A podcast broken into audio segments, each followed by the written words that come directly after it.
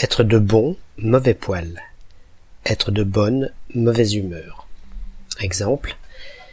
Dans les vertes collines d'Afrique, il dit que la plus belle chose qui puisse arriver à un écrivain, c'est d'avoir une idée. Alors tout coule de source et vous êtes de bon poil. Origine. Le poil, c'est ce qui est visible en premier sur quelqu'un qui en a avant même la peau. Et comme le caractère, ou plutôt l'humeur, lorsqu'elle n'est pas neutre, est quelque chose d'immédiatement palpable chez la personne face à soi, cela semble avoir suffi pour que, depuis longtemps, ce poil si repérable soit assimilé au caractère ou à l'humeur, si visible également. D'ailleurs, au XVIe siècle, changer de poil voulait dire changer d'attitude, de caractère.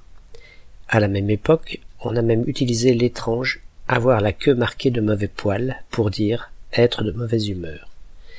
Bizarrement, malgré l'existence des précédentes, ce n'est que dans la première moitié du XIXe siècle que notre expression semble apparaître.